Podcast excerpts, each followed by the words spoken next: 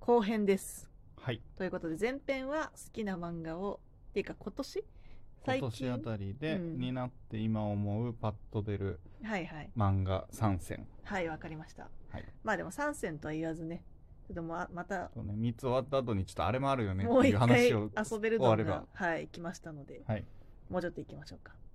で、さっきは、なんだっけ、映像犬ブルーピリオドが長崎さんで、はいで私がハイパーインフレーション望郷太郎、もう今日太郎う ねん、という感じでした。はいで、結構、あの、私は結構こう、お金の話というか、うん、なんだろう、まあそういう、こう、ものが割と多かったけよどか、ったねあの長崎さんはものづくりのもの話でづしたくね。りが多いね、うん。じゃあちょっとテーマをね、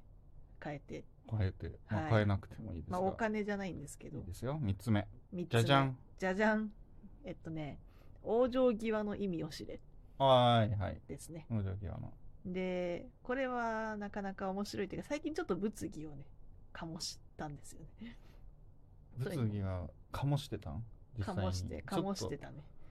テーマ的にあうれんだからだよねうんというのもこうまあこれはまあなんだろうこうものすごく毒親うんの、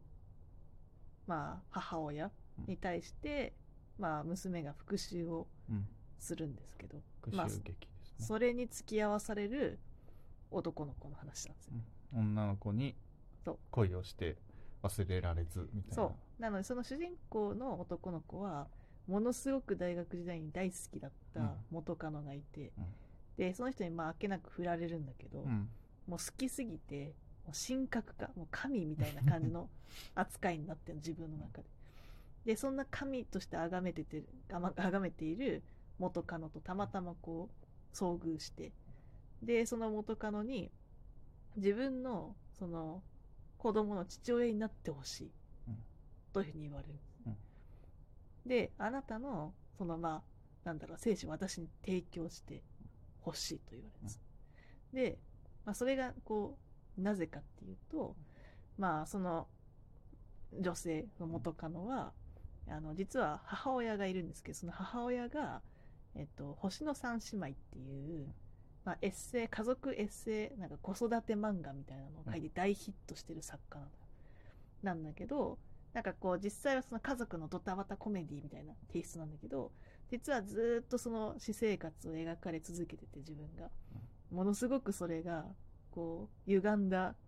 こうなんだろうな感じになっちゃってるというか、うんこう嘘で塗り固められてる幸せ家族実際とはすごく乖離してるんだけど、うんっていうのをずっと描かれ続けてて、まあ、とても辛い状態になっている、まあ、そういう女の子なんですけど、まあ、その自分のそのドキュメンタリーフィルムっていうのをそのこの妊娠から出産までを通じてその主人公の男の子、まあ、この子は元その映画撮影をしている映画監督をやっていたんだけど、うんその人に撮ってもらって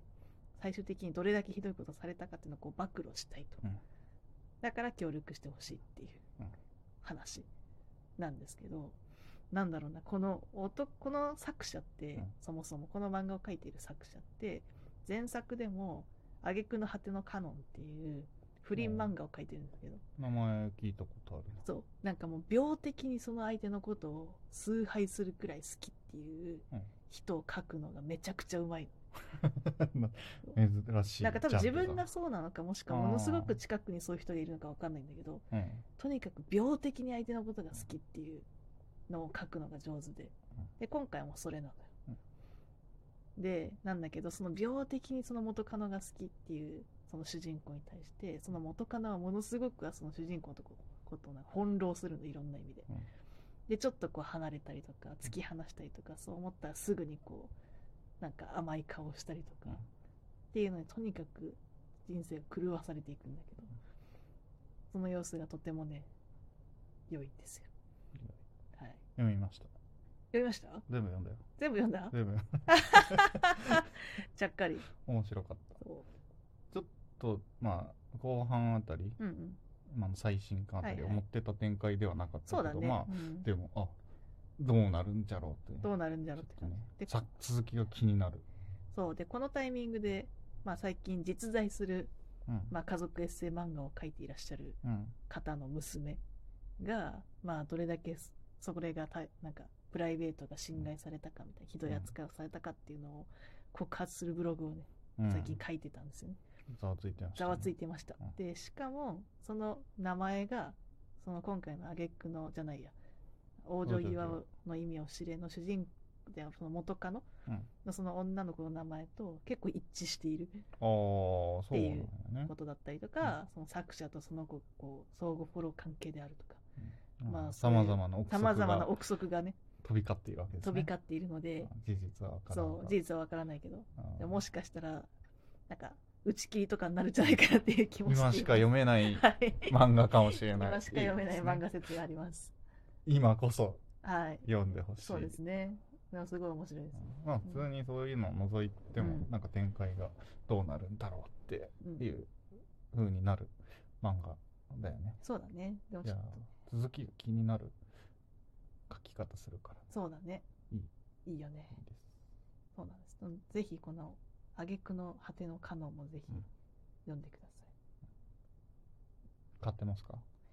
あ、ちょっと一二巻買ってないかもしれない。そのパターンですねそのパターンで把握しましたす。 3つ目か、い三つ目結局3つ目なんて言ったか忘れちゃったんだけどなでもパッと出るのがなうーんあれにしましょうはい。思いつかないのでああ名前忘れちゃっなんだなんだ。どういうた話ランウェイですあーランウェイで笑ってランウェイでですはいはいはい。あれもねいいであすれものづくりですね。 シリーズ化になっちゃったんだけど 全部ものづくりじゃん。もう一層そうしてしまえという感じになったね、はい。あれもそうですね服を作る人うと、ん、まあちっちゃいからスーパーモデルにはあんまりなれないというかあれって170以上みたいうんうんなのがね、もうパリコレで歩くにはそういう基準みたいのがあるけど、うん身長低いがススーパーモデルになりたいっていう2人がいい感じにうん、頑っ張ってお互いの道で頑張りながらっていう話なんだけど、まあ、そこもがすごくいいですねうんプロフェッショナルな話というか、何っていう話はできないんだけど、うん、いいですねいいですね。ああいうの見ると何か作りたくなっうん、ちゃうから、いいんですよやっぱこだわりみたいなところがねうん、なんかうまく描かれておりますなんか、あれですね、職業が出ますね。副業が出るのかなまあ最近特にあんまり20それこそ20代っていう前半とか、うんあんま読んでいろんな漫画を読むタイプではなかったから、うんうん読んでなかったんだけどそういうのを見てあめっちゃ面白いなう、というんジャンルに気づいてしまってしまいましたはい、いいですね。そうあんまりねこういうの好きみたいな漫画めっちゃ読むタイプじゃなかったから、うん、それこそジャンプのやつとかうん、うんが、好きだったはりいはい、してたんだけど、うん意外とああこういうの好きだなということに気づはいはい気づいたきっかけですね、 いいですね。そういう意味だとちょっともう一個あもうここからは延長戦なので、はい、延長戦、はい、どうぞ。えーっとねうわえーあのアニメにもなったねうん、忘れちゃった名 前をなんか人形に恋をするみたいなやつ人形に恋をする。あー、なんか、あのねあった気が、それもえーっとね人形作りをするあ、ごめん、な日いわ。本人形違っをたうん、作っている人、え高校生とー、うん。ギャルの話なんだけどあー、あったあった、なんだっけ、名前完全に忘れた。読んでないけど、わかりました。完全に。ちょっと待ってねはい、はいはい、わかりました、はい。その着せ替え人形は恋をするですねああー、はいはいはい。れは好きですよ、えー、それ何ものづくり系なのまあ、ものづくり系っていうのかっていうところはあるけどまあその男の子全然恋とかじゃない陰陰陰キャと言ったらあれだけどね、っていう日本人形を作るお家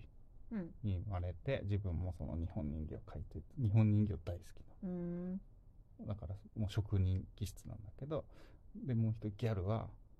コスプレがしたいおおでこう服とか作ろうとするけどうまく作れないがひょんなことからそのギャルのコスプレ衣装を作るようになってなるほみどたいな話、ー。うんうんあれは結構ねいい、まあ、それこそギャルだけどコスプレはなんかオタクうん。みたいなうんので捉えずにもうめちゃめちゃ可愛いのになれるんだからめっちゃいいじゃんみたいな素直なタイプでこおーの男の子はそういうの今まで気持ち悪いって言われたりうんした過去とかもあるけど、うわすごい綺麗みたいに言われて、うんあ好きなことを好きって言っていいんだじゃないいいかな話、そういう感じになるのでまあ内容としてもちょっとラブコメラブコメうん、そういう要素も入ってるけど、まあ、そうじゃないところも面白くてこだわりの話とかもたくさんあってうん、めっちゃいいなといいねそうなのであこの12年はものづくり系好きということに気づいているかもしれない、いいですね面白いとてもいいですどうですか延長戦延長戦最あ後と1冊ぐらいはい一冊くらいいくかそうですね満州アヘンスクワットかな、はい、うんいいですね あれはなかなか面白くまあゴールデンカムイ終わっちゃったから、うんゴールデンカムイ終わっちゃって寂しいなって人はおすすめっそうなんだていううん感じかな、だからまあ当時の満州うん国、満州国うんをまあ占領していた日本ですが、まあそこで、まあ日本人結構住んでたと思うんですけど、まあそこでもこう貧しく暮らしている日本人家族がいて、うんで、その中の長男が、まあ母親のこう病気を治すためにお金が必要だとなって、うんまあひょんなことから消し畑を発見 し、